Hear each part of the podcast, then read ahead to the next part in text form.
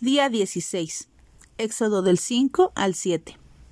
La servidumbre de los hebreos se recrudece antes de la liberación.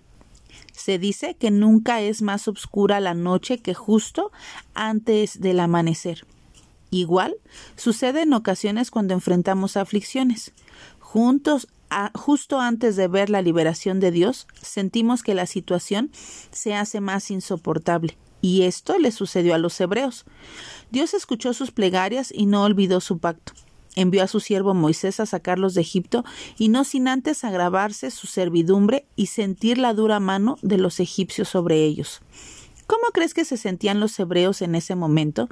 ¿Crees que perdieron la esperanza? ¿Qué pensaban ellos del plan de Moisés? El Señor nos recuerda quién Él es cuando estamos atemorizados y nos paraliza la duda. Moisés dudó del buen plan de Dios al ver cómo aumentaba la aflicción del pueblo bajo el yugo egipcio.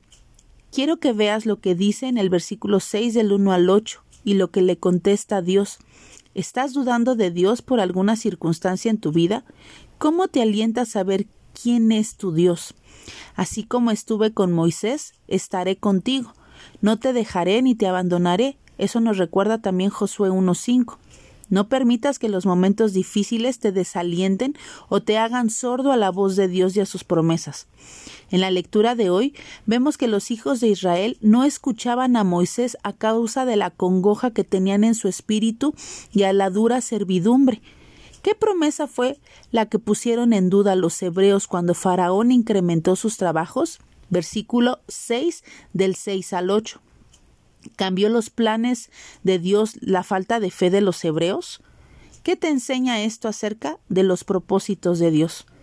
¿En qué momento de tu vida has dudado de las promesas de Dios debido a las circunstancias que estás atravesando?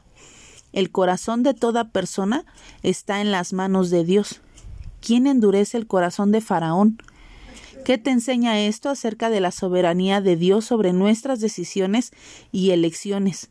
¿Y qué te enseña esto acerca del libre albedrío del hombre? Proverbios 21.1 dice, como canales de agua es el corazón del rey en la mano del Señor. Él lo dirige donde le place. Toma un tiempo para meditar en esto. Que Dios te bendiga y que tengas un muy bonito día.